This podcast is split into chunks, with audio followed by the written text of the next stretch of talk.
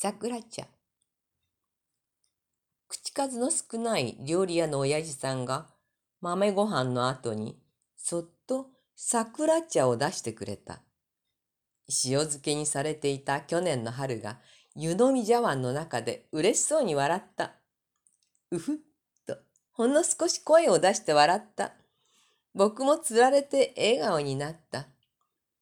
もう10日もすれば今年の桜が咲くだろう。そんなことを思いながら桜茶をすすった。